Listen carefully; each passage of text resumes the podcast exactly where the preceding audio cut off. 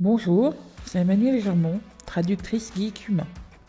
Aujourd'hui, on traduit pourquoi les fake news aiment tellement les réseaux sociaux. On va commencer par se poser la question les réseaux sociaux, c'est quoi et c'est qui? C'est les GAFAM, Google, Amazon, Facebook, Apple, Microsoft. Facebook est un assez bon exemple. Et par la suite, je l'utiliserai comme exemple, mais il est loin d'être le seul.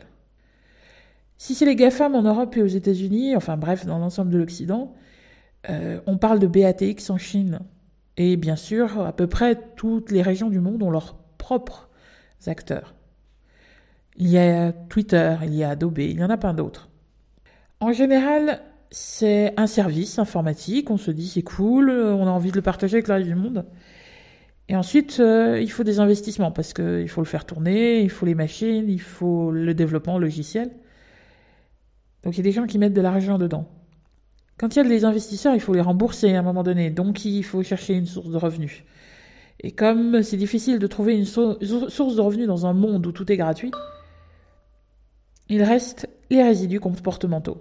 Ce qu'on laisse derrière nous quand on utilise les outils sociaux, quand on utilise Internet, bref, comme si on récupérait les bouts de peau morte qu'on laissait quand on marche quelque part. Ça induit un comportement de surveillance de masse. Ça donne des habitudes aussi aux gens d'être tout le temps surveillés. Et c'est un monde dans lequel on appelle cette économie le capitalisme de surveillance. C'est en tout cas le terme qu'a utilisé Shoshana Zuboff dans son excellent livre sur le sujet, que je vous inviterai à lire. Et alors, une fake news, c'est quoi? Sur les réseaux sociaux, on en parle beaucoup des fake news. Les fake news, ce sont des informations qui sont volontairement fausses, qui ont été volontairement modifiées individuellement, c'est-à-dire que vous, vous allez recevoir une information, mais votre voisin va la recevoir sous peut-être une étiquette différente, ou avec une photo différente, ou via un autre centre d'intérêt. Et enfin, ce sont des informations destinées à un but indirect. L'usage typique, ça va être euh, par exemple un usage électoraliste je veux faire passer telle information sur un candidat, je vais faire un poste et je vais faire plusieurs versions de ce poste. Je vais faire une version qui a un chat comme photo, je vais en faire un autre qui a un dauphin comme photo, et je vais en faire un troisième qui a une belle voiture. Et suivant vos préférences, suivant ce que vous aimez, eh bien, je vais faire qu'automatiquement, le système choisisse la photo qui va vous faire cliquer sur l'article. Peu importe le contenu de l'article, peu importe d'ailleurs si vous cliquez dessus ou pas, comme vous êtes fasciné par les chats, vous allez passer deux secondes à regarder la photo. Et pendant ces deux secondes, vous allez lire le titre de l'article. J'aurais fait, j'aurais transmis l'information. C'est d'ailleurs pour ça que les fake news, ça se fait beaucoup. Parce qu'au final, les fake news, ça marche. Ça permet de vendre, ça permet de convaincre, ça permet aussi d'imposer une opinion. Parce qu'on sait maintenant, avec le comportementalisme, que plus on voit une information régulièrement, peu importe qu'elle soit fausse ou vraie, peu importe qu'on sache qu'elle soit fausse ou vraie, elle s'inscrit comme étant une norme, comme étant quelque chose qui fait partie de notre quotidien, parce qu'effectivement, on l'a lu dix fois par jour. Et ça peut aussi servir à noyer le reste. On a une information qui est importante, on va en envoyer des millions qui n'ont aucun intérêt, pour peu que l'importante, à un moment donné, on ne va pas la voir. C'est une forme aussi reconnu et connu de ce qu'on appelle le soft power, c'est-à-dire le pouvoir qui n'est pas uniquement effectué par la violence. Et c'est une excellente source de revenus. Et c'est la source de revenus des réseaux sociaux. Leur clientèle, c'est des gens qui veulent faire de la publicité. Leur produit, c'est votre attention, votre temps, votre énergie, votre intérêt. Leur travail, eh bien que vous passiez le plus de temps possible chez eux, pas ailleurs, chez eux. C'est pourquoi la plupart du temps, on va vous encourager à publier vos photos et vos vidéos à l'intérieur, qu'on va vous encourager à ne pas avoir un autre réseau avec vos amis. Et surtout qu'on va rendre le plus difficile possible pour vous de sortir avec toutes vos informations, tout ce que vous avez mis dedans, et d'aller voir ailleurs. Du coup, est-ce que ce sont vraiment des réseaux sociaux? Ça met bien en contact des gens, mais ça ne les met pas en contact parce qu'il faut les mettre en contact parce que justement ils ont un lien social entre eux. Ça les met en contact avec de la publicité. Ça porte un nom. Ça s'appelle une régie publicitaire. Pour ceux qui sont euh, les moins jeunes d'entre nous, vous vous souvenez probablement de Publicitas, qui permettait de mettre des petites annonces dans à peu près n'importe quel journal en Suisse romande. Il y avait des tas de ces systèmes de petites annonces, il y en a encore des tas d'ailleurs. Il y a des grandes, qui sont alors des espaces publicitaires, et maintenant il y a les réseaux sociaux. Mais c'est toujours la même chose. C'est une publicité, et le but, c'est que ce soit les bonnes personnes qui la voient. Du coup, la question n'est plus du tout pourquoi il y a des fake news sur les réseaux sociaux? Bah, euh, c'est pourquoi il y a des fake news sur une régie publicitaire, mais ça, ça, ça sonne bizarre. Ça sonne bizarre parce que il y avait des news sur les régies publicitaires. Pour moi, les petites annonces, les publicités, etc., bah, c'est ça, c'est de la pub. Il n'y a pas de l'information dans la pub. Alors pourquoi on cherche de l'information là où on vous vend de la pub? On se rend bien compte du problème. Et pour ça, il faut déjà savoir comment fonctionnent les réseaux sociaux. Il faut savoir que leur source de revenus, c'est quand quelqu'un vient et les paye. Et quand quelqu'un vient et les paye, il les paye pour avoir accès à vos informations. Et ces informations-là, puisqu'ils font de la surveillance de masse, ils en ont beaucoup. Ils en ont beaucoup sur vous, ils ont vos habitudes, ils ont vos centres d'intérêt, ils savent avec qui vous parlez, avec qui vous ne parlez pas. Et on le voit pour ceux qui, comme moi, sont des vieux de l'Internet, on a vu Facebook changer. On a vu le moment où, de voir les publications des autres, on s'est rendu compte qu'on voyait que les publications de certains autres plus des pubs. Maintenant, euh, les publications, je vois peut-être les publications de, de, je sais pas, 5 personnes sur 30. Et encore. Et je je passe peut-être pas assez de temps sur Facebook pour qu'ils me les montrent tous, mais c'est toujours les mêmes. C'est ceux sur lesquels j'ai déjà réagi. Parce qu'ils savent que c'est ceux qui vont me garder en ligne, qui vont me garder attentive à ce qui se passe. C'est eux qui vont me garder en ligne. Et si c'est eux qui vont me garder en ligne, ben c'est eux qu'il faut repartager. J'aime beaucoup les images dans Social Dilemma où on voit cette intelligence artificielle, entre guillemets, qui dit ok, si je lui mets ça, est-ce qu'il va venir? Oui, il va réagir tout de suite. Ah, mais les trois dernières fois, on lui a mis une photo de skate de ce super mec super connu et il est revenu. Ou alors cet autre YouTuber qui est super connu par des gens, les gens l'adorent et ça les fait beaucoup revenir. On va lui partager ça parce que si après il est intoxiqué à ça, ben, on va pouvoir lui faire euh, le lui repasser encore et encore. Et cette image, cette image d'un système qui est là pour garder votre attention, qui est là pour garder votre attention pour vous vendre de la pub, on se rend bien compte que c'est plus du tout un lieu d'information. Ça ne peut pas être un lieu d'information. Et en fait, c'est pas un lieu de relation sociale non plus.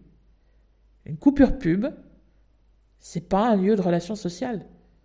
Même si c'est le seul moment pendant lequel vous parlez avec la personne avec qui vous regardez le film, mais c'est pas un moment de relation sociale. Et c'est sûrement pas une source d'information. Ce changement de paradigme, on va sûrement s'y faire avec le temps. Mais pour le moment, ce n'est pas encore le cas. C'est pourquoi c'est important de comprendre comment ça marche. On a un problème, c'est les fake news. Et les fake news sont un problème, pas parce que les réseaux sociaux les laissent faire, parce que les réseaux sociaux font leur métier et que leur métier, c'est de vendre de la pub. Et que les gens qui écrivent des fake news veulent être vus. Ils veulent une publicité importante. On arrive aux conclusions que j'ai souvent. Le plus important dans un problème, c'est pas tellement de savoir le nom du problème, c'est de savoir comment ça marche, pourquoi il existe. Est-ce que j'ai le choix? Parce que est-ce que vous avez le choix? Est-ce qu'on a le choix? Oui, il y a des alternatives qui existent maintenant. On a en Suisse romande First Social Net. Euh, je vous conseille leur site firstsocialnet.ch qui fournit des alternatives, des alternatives à Twitter avec le logiciel Mastodon, des alternatives aussi à YouTube avec une instance du logiciel PeerTube. Toutes ces choses ont été évidemment faites aussi par euh, des organismes comme euh, Framasoft. Framasoft qui a fait un énorme travail pour dégoogliser Internet avec son projet Contributopia. Ils ont également constaté une chose, c'est que puisqu'ils fournissaient ces services, ben, tout le monde était dessus, et c'est vraiment pas le but, parce que le but de ces services, pour justement pouvoir en contrôler l'accès, en contrôler le contenu, ben, c'est qu'ils soient stockés de manière locale, déjà d'un point de vue de droit, parce que là, euh, bon, ben, si on est euh, sur les GAFAM, on est sur des législations américaines, principalement, pour des questions aussi écologiques. Euh, quand je sais qui fait quoi, ben, je sais éventuellement, est-ce que ces gens font attention écologiquement parlant Est-ce qu'ils font du zéro carbone Est-ce qu'ils se comportent de manière respectueuse avec, avec nos données? Et puis, euh, est-ce que j'ai éventuellement une loi s'ils ne le font pas à disposition? Et s'ils n'en ont pas, est-ce que je vais en créer une? Bah, Ça, c'est le choix démocratique. Donc, euh, si le fort juridique est le même que le mien, ça veut dire que j'ai une influence dessus. Si c'est un autre fort juridique, bah, c'est qu'en gros, je peux fermer ma gueule.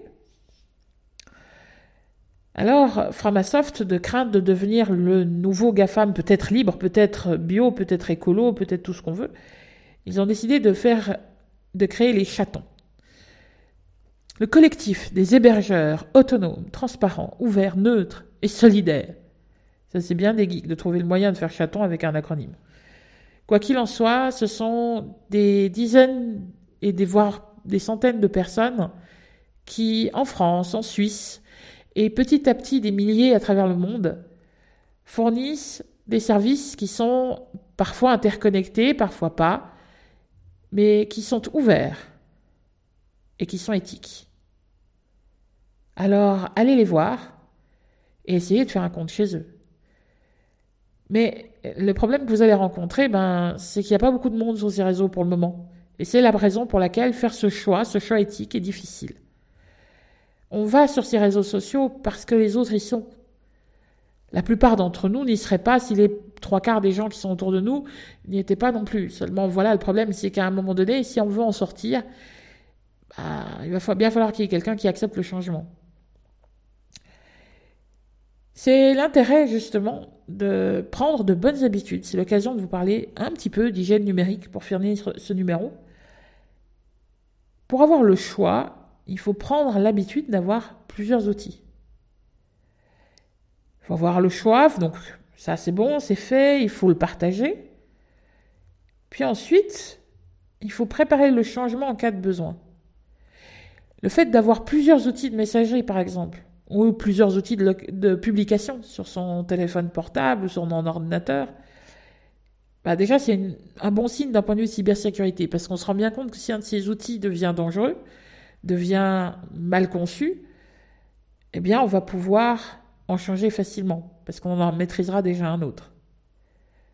C'est, tu peux être une nécessité professionnelle, si vous êtes médecin, si vous êtes avocat, si vous êtes journaliste, ou si simplement vous avez de la famille dans des endroits qui sont, peuvent être dangereux à la liberté d'expression, ça peut être utile d'avoir ce genre d'outils à disposition. Vous pouvez aussi être obligé par votre employeur de changer et d'avoir autre chose parce que vous changez de boulot et puis que votre nouvel employeur fait autre chose ou simplement le fait autrement. C'est aussi dans sa tête changer de paradigme. Ne plus craindre sous prétexte que oui, mais dans la messagerie que j'avais, c'était trop chouette, il y avait le bouton qui était rose, qui était à cet endroit-là où il était pratique, et dans le nouveau, il n'y a pas. Bah, à la place, de toute façon, vous avez déjà trois outils qui ont le bouton pas à la même, hauteur, pas au même endroit, et qui n'ont pas la même couleur. Donc, euh, à force, vous vous y habituez. Et justement, ça nous permet de porter nos habitudes non seulement de la portabilité de nos données, mais aussi de nos habitudes, de nos façons de nous comporter. Arrêter d'avoir cette vision géographique de l'usage d'un outil, mais l'avoir sa vision technique. Et du coup, limiter notre résistance au changement. Et dans les temps actuels, où le changement sera une nécessité, est une nécessité et une urgence, savoir le gérer, savoir l'accepter, c'est plus qu'utile. Donc, ne vous posez pas la question de savoir si les réseaux sociaux vont arrêter des fake news. Posez-vous la question de savoir si ce sont des réseaux sociaux. Et si ça n'en est pas, eh bien, peut-être que ce sont même pas des news du tout, en fait. Et que ça n'était pas au départ. C'était Emmanuel Germont, traductrice geek humain. Bye